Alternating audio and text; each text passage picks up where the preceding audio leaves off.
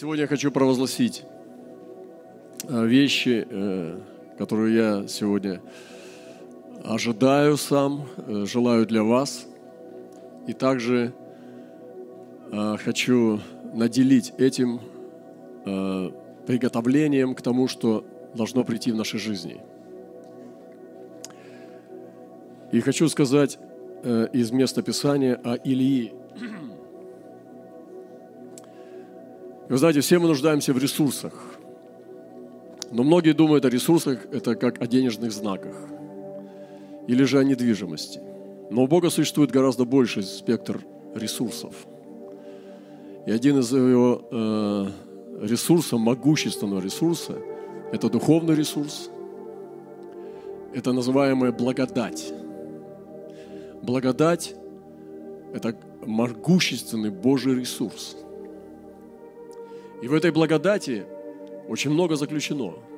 Там и Святой Дух, там и дары, там и милость, там и откровение, там новые возможности, благодать.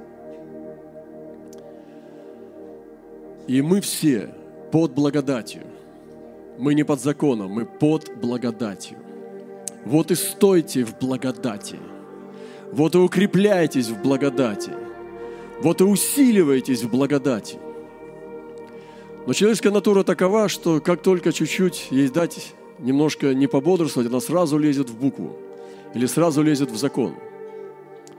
Но Писание учит нас, что в чем именно упали именно фарисеи и в чем ошибся Израиль, что они искали не в вере, а в делах закона. А надо искать в вере.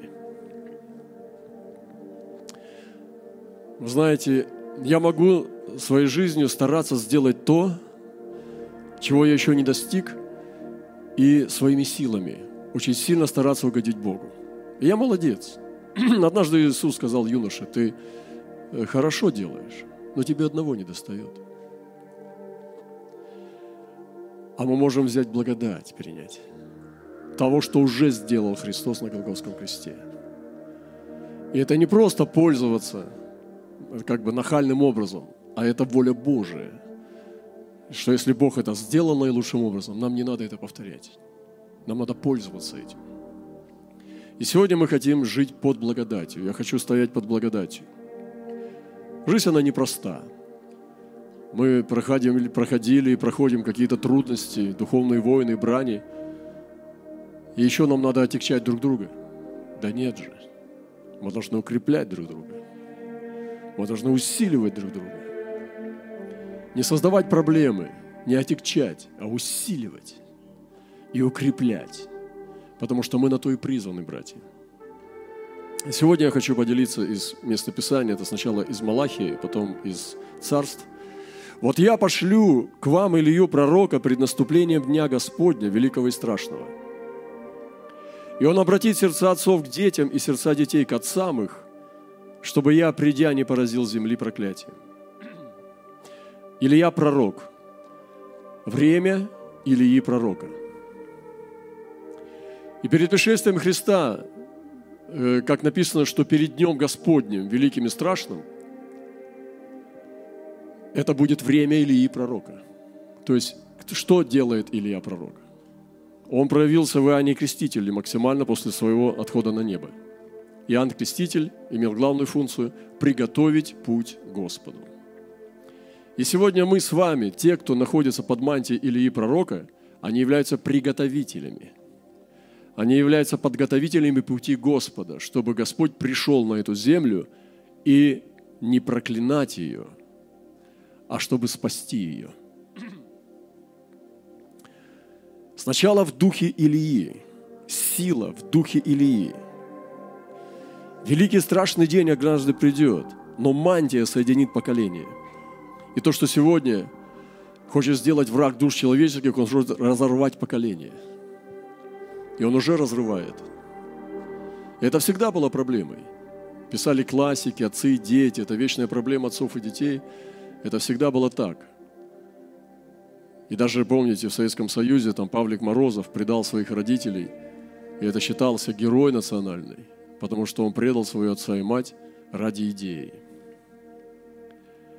И сегодня Господь призывает нас усилить мантию Илии. Мантия Илии – это приготовляющая мантия перед пришествием Христа, уравнивающая мантия перед присутствием пробуждения и также соединяющее поколение. Она делает передачу. Но сначала отцы должны быть научиться быть хорошими детьми. Как можно передать детям помазание быть хорошими сынами, если ты сам плохой сын? Отец сам поносит своего отца и хочет, чтобы сын его уважал его. Так не бывает. Он должен продемонстрировать пример, как он относится к своим отцам.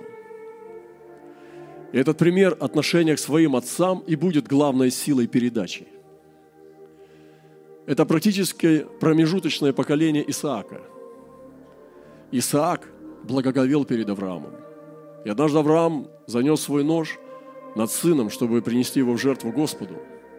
Но Господь остановил его вовремя и проверил его страх – Исаак принял этот страх, потому что он лежал и видел своего отца.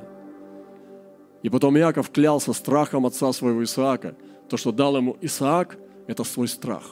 Так что даже Иаков клялся страхом отца. И вот это промежуточное поколение, оно передаст отношение к отцам и отношение к сынам, к сыновьям. И мы с вами сегодня призваны иметь это помазание, эту мантию Илии – Потому что Господь говорит, что в последние дни, перед наступлением Дня Господня Великого и Страшного, будет высвобожден пророк или сон пророка в духе Илии, которые приготовят пришествие Христа, чтобы пришед на землю, он не поразил земли проклятием. И главная ключевая мысль здесь в том, что соединит поколение. И нам нужно сегодня работать на эту тему – это соединять поколения. Вы знаете, запущение в этой сфере, оно будет чревато бедами. И мы можем легкомысленно относиться к тем вещам, что, чтобы дети были наши с нами, но это чревато бедами. И мне не нужно сейчас даже приводить примеры на то. Весь мир полон этих историй. Поэтому нам нужно самое лучшее – в том, что есть в нашем сердце, веру передать. И физическим, и духовным ученикам. Вот почему мы всегда имеем общение в духе, не понижая планку с разными категориями людей в церкви. Ее не понижаем, потому что истина, она и есть истина. Она открыта или закрыта.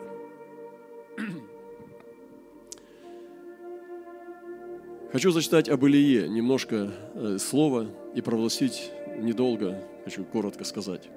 «И сказал Илья, пророк Веститянин из жителей Галаадских Ахаву, «Жив Господь Бог Израилев, перед которым я стою. Все годы не будет ни росы, ни дождя, разве только по моему слову». Видите, власть пророка. Закрывать небеса и открывать их. Я верю, что сегодня церковь может это делать. Сегодня церковь имеет власть закрыть небеса, но не по своему изволению – а когда ее преследуют, она может отпускать, а может оставлять. И Павел говорил такие вещи. «Да воздаст ему Господь по делам его». Александр Медник сделал мне много зла. Да воздаст ему Господь по делам его. Или Именей и Филит, которых я предал сатане, чтобы научились не богохульствовать. А другие говорят, да не вменит им Господь. Значит, апостол Павел распределял суды не потому, что он как хотел, так и делал – потому что он был Божий пророк и апостол. И таким образом церковь может закрывать небеса над страной и открывать их. На ком оставите, останутся. А кому отпустите, от того отпустится. И от церкви, от ее зрелости, от ее великодушия и прощения зависит, будут ли открыты небеса над нашей страной или не будут. Над народами будут или нет. Поэтому Господь верил огромную власть церкви – он не верил, может быть, ту власть, чтобы мы обладали ресурсами, денежными знаками в такой мере, как обладают этим магнаты этого мира. Может быть, политики, которые думают о том, что от них зависит та или другая ситуация между народами. Но у церкви большая власть.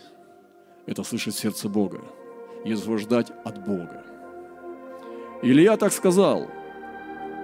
что не будет ни дождя, ни росы, разве только по моему слову. И было к нему слово Господне, пойди отсюда и обратись на восток и скройся у потока Харафа, что против Иордана из этого потока ты будешь пить, а я воронам повелел кормить тебя там.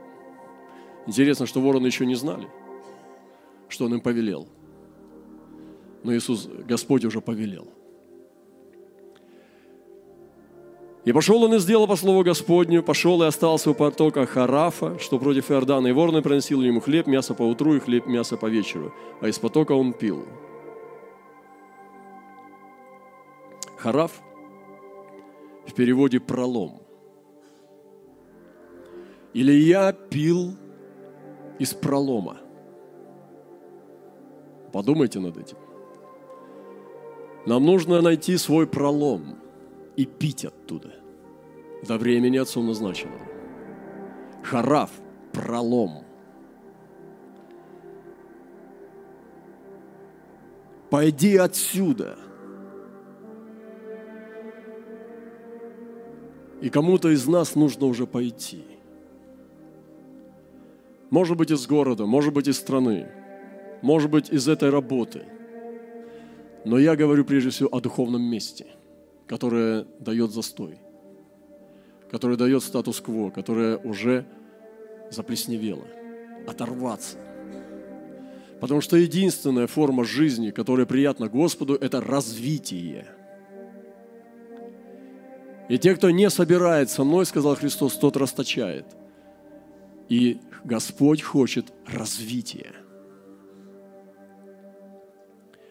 И мы говорили, что дело Его слава и красота, красота должна стать этим качеством. Не только слава, мы научились говорить о славе, мы научились прославлять славу. Мы говорим о славе, даже исцелилась рука, там прошел насморк, э, там получил зарплату. Мы говорим, я выйду, расскажу о славе Божьей. Во-первых, это не слава Божья. Это просто исцеление, это просто какие-то вещи. Не оперируйте понятиями, если вы не понимаете их смысл. Но мы не звели немножко, очень сильно, понятие славы Божьей своим человеческим обслуживанием в быту. Но не только слава Его дела, но и красота. А красота – это качество. И нам нужно возвести все то, что мы делаем для Него, на уровень красоты – это как хозяйка просто навалила кучу еды в тарелку, все перемешала, ешь. Те же самые ингредиенты, те же самые блюда можно разложить красиво. И Богу приятна красота. Это качество наших жизней, нашего служения. И Он говорит, иди и пей, выйди отсюда. И Господь хочет сегодня, чтобы ты уже вышел. Вы здесь? И обратись на восток. Сегодня Господь обращает свое внимание на восток. Послушайте, Запад очень много сделал хороших вещей. Великобритания долгие годы держала, века держала первое место по миссионерству. Потом они отдали первенство Америке, потом идет конкурент, это Южная Корея. Но это еще вопрос, каким образом идет миссионерство, какое качество его – и мы понимаем очень много учения западной церкви, и мы благодарны Богу за это. Но сегодня время, когда мы должны понять, что Бог делает что-то на Востоке. И делает очень серьезные вещи. Если вы обратите свое внимание в Азии, что делает Бог, в современной Азии. Когда мы первый раз столкнулись с малазийскими пророками, мы были очень сильно шокированы. Я был шокирован. Вы помните, как приехал сюда пророк с Малайзии. Когда я был в его служении, поехал туда специально познакомиться с этим, я был тоже очень сильно шокирован. До сих пор некоторые вещи меня очень сильно воодушевляют, потому что они являются очень высоким достижением в пророческом служении. Гонконг, Малайзия, Индонезия, Китай, Индия. Там Бог творит гораздо более могущественные вещи, чем на Западе. И он говорит, обратись на восток и скройся у пролома. Из этого потока ты будешь пить.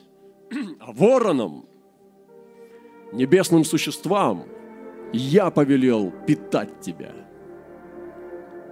И задача была Ильи в последней мантии последнего времени, приготовления перед славой Божией, это двинуться на восток и там пить из пролома. И тогда небесные существа, они должны были приходить и содержать его. Вы слышите? И это время Востока. Где заходит солнце? На Западе. Кто-то сказал закат западной цивилизации. Я не знаю, были ли вы в Европе. Когда я посещаю Европу, мне всегда очень трепетно и грустно. Я чувствую ее усталость. Она как иссушенная старуха, уставшая от гедонизма, от эгоизма. Она знает все. Она видела все. Она видела десятки отступлений и возрождений. Я не хочу быть негативным. Я верю, что в каждом народе есть те, кто не преклонил колени перед валом. Но я сегодня хочу быть там, где движется передовой Святой Дух. Не там, где толпа и популярность, а там, где свежее дыхание нашего Господа. Из этого дара ты будешь пить, а вороны будут кормить тебя мясом и хлебом. Дары открытого слова насытят достаточно. Мясо – это твердая пища – и пошел он и сделал по слову Господню, и пошел и остался у Харафов, что против Иордана, и вороны приносили ему хлеб. Жизнь у потока – это жизнь у пролома. Это держать прорыв. Вы знаете, не просто. Сегодня, идя на это собрание в церковь, я просто размышлял, что как часто некоторые собрания были очень, ну, тяжелыми, в некоторые времена просто, идя в церковь, ты понимал, что ты идешь биться на сражение. И сегодня очередной сезон. Сохранили ли мы дух огня? Сохранили ли мы полыхающий, юный дух того, кто окрылен снова мечтой? Сохранили ли мы эту неуставаемую энергию любви и обожания первой любви к Иисусу? Нам нужно сохранить этот огонь разжечь его, чтобы он был полыхающим, огонь первой любви в твоем сердце.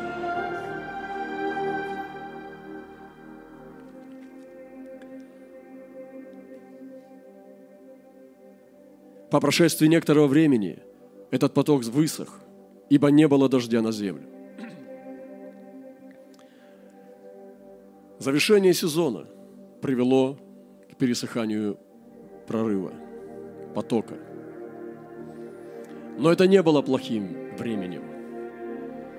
Поток пересох, что делать? Здесь уже не подаются ресурсы. Нет воды, нет воронов. Нет воронов, нет воды. Все одновременно пересохло, он хотя бы воды попить, но и воды нет. И вороны не идут, потому что награда за то, что они приносили, они пили воду. Но нет воды, нет воронов, нет еды пересыхает поток, но у Бога есть переход. И сегодня мы здесь находимся. Нам надо перейти. И от одной формы благодати к другой. От вещей, которые совершаются в духовном, к людям. И Писание говорит – и было к нему Слово Господне. Вот в эти времена нам нужно Слово Господне. Вот исцеление, вот ключ. Когда пересыхает твой поток, тебе нужно Слово Господне. Когда остановка идет в твоей жизни ресурсов, тебе нужно Слово. Пустись в поиске Слова. У многих людей пересыхает поток, но они не ищут Слова. Они начинают истерику. Но нам нужно остановить все и искать Слово потому что Слово уже на пути. Заканчивается один сезон, закрывается одна дверь, нужно Слово. Не беги сразу в новые двери. Сначала получи Слово. От Бога ли они?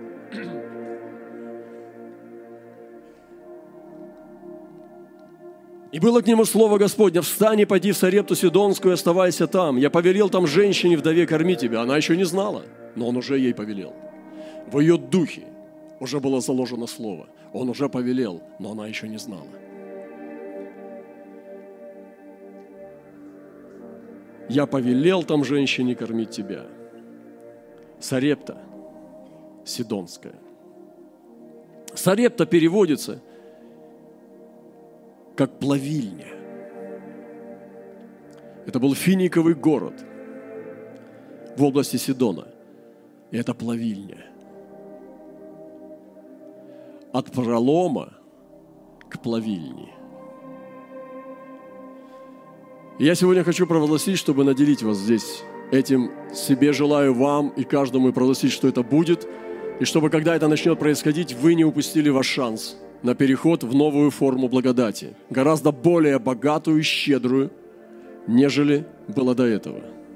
Слушайте внимательно. Слушайте внимательно. Это новые ресурсы в виде новых людей. Новые люди придут в вашу жизнь. Не упустите ваш шанс – это не то, чтобы вы их не знали раньше. Просто они придут на новый уровень близости с вами. Они придут с другой формой отношений. Новые люди в этом новом сезоне. Не пренебрегите этими возможностями. Расцените, различите. И если их послал Бог, тогда примите их как посланников Божьих. Вы слышите меня? Наблюдайте внимательно за новыми людьми. Будьте очень внимательны, потому что Бог желает нас двинуть дальше. И когда человек уже хранит статус-кво в молодости, он был такой общительный, знакомился со всеми, интересовался. Его круг друзей расширялся. Но потом что-то происходит, и человек увядает. У него становится не только, уже не больше друзей, а меньше друзей. Это значит, что наступает день плача о нем. Друзей все меньше и меньше. Он просто и не понимает, что для того, чтобы иметь много друзей, надо быть общительным. Надо прежде всего перестать критиковать людей. Надо перестать о них плохо говорить. Надо перестать всех повсюду видеть врагов. Как мама идет с ребенком, говорит, ой-ой-ой, плохой дядя идет. Ну где же он плохой? Что ж ты глупенькая учишь э, глупости ребенка? Почему дядя обязательно плохой? Потому что он чужой. Ну и что? Ну расскажи ты мальчику, что люди все хорошие, только немножко заблудились. Это же большая разница. Иисус же так думает. Иначе бы он не умирал за всех пролил свою кровь, которой хватит на всех. Но изберут те, кто избран. И вот сегодня, дорогие, я хочу сказать, провозгласить этот переход. Это переход от личного, сокрытого к публичному. Необходимость развлечения времени и скорости преобразования новой мантии. Переход от сакрального служения к людям, к публичному, к открытому – нам надо научиться быть открытыми для людей. Быть э, приветливыми. Быть распахнутыми, а не осторожными из-за негативного опыта жизни. Ты знаешь, сколько мне пришлось претерпеть. Ты знаешь, сколько меня били. Поэтому я сегодня весь израненный. Ну и что делать теперь? Всю жизнь в больнице просидеть? Ну давай спрячемся вместе и поплачем. Но неужели так всю жизнь доживать в норке? А сам-то телевизор посматривает, мечтает о великом. С этими актерами на, на драконах летает. Да хоть в мечтах дайте мне хлеба. Потолок упадет и задохнешься. Нам нужно жизнь строить. Нам нужно выходить к людям. И он оставил свое сакральное служение в тишине, в густом лесу, и пошел к человеческим дочерям и сыновьям. Он пошел к людям. И пришел и сразу поселился у вдовы. Ой, сколько было сплетен. Представьте себе, пророк, одинокий мужчина к молодой женщине, у которой маленький ребенок. Это не бабушка была, с молодым ребенком молодая женщина. Он зашел к ней и стал у нее жить. Что говорили соседи? Когда Илья выходил, так с утра, аллилуйя. Или когда она бежала в магазин, ну, в магазин, не знаю, там масло было и мука не качалась. Но, наверное, что-то было же, все-таки какое-то движение за пределы дома. И они прошли через эти вещи, потому что они были воле Божьей. И сегодня, дорогие братья и сестры, выйдите к людям. Я хочу провозгласить этот сезон, эту мантию Ильи, чтобы соединить отцов с детьми, чтобы соединить сыновей и отцов, нужно выйти к людям. Не бесконечные собрания, бесконечные молитвы и сакральные э, э, э, углубления у источника. Интровертное служение пророческих идей. Но к людям – и это очень важно. И поэтому этот ресурс благодати – это идти к людям. Поэтому я высвобождаю сегодня новые люди, новые реки, новые двери, новые возможности, новые ученики. И поэтому, когда вы будете встречать в этом сезоне новых людей, относитесь к ним как к посланникам для вашей судьбы, чтобы возвести вас выше, чтобы изменить ваше качество жизни на более высокий уровень. Поэтому каждый человек драгоценен, достанет в наших очах. я провозглашаю сегодня это над вами во имя Иисуса Христа.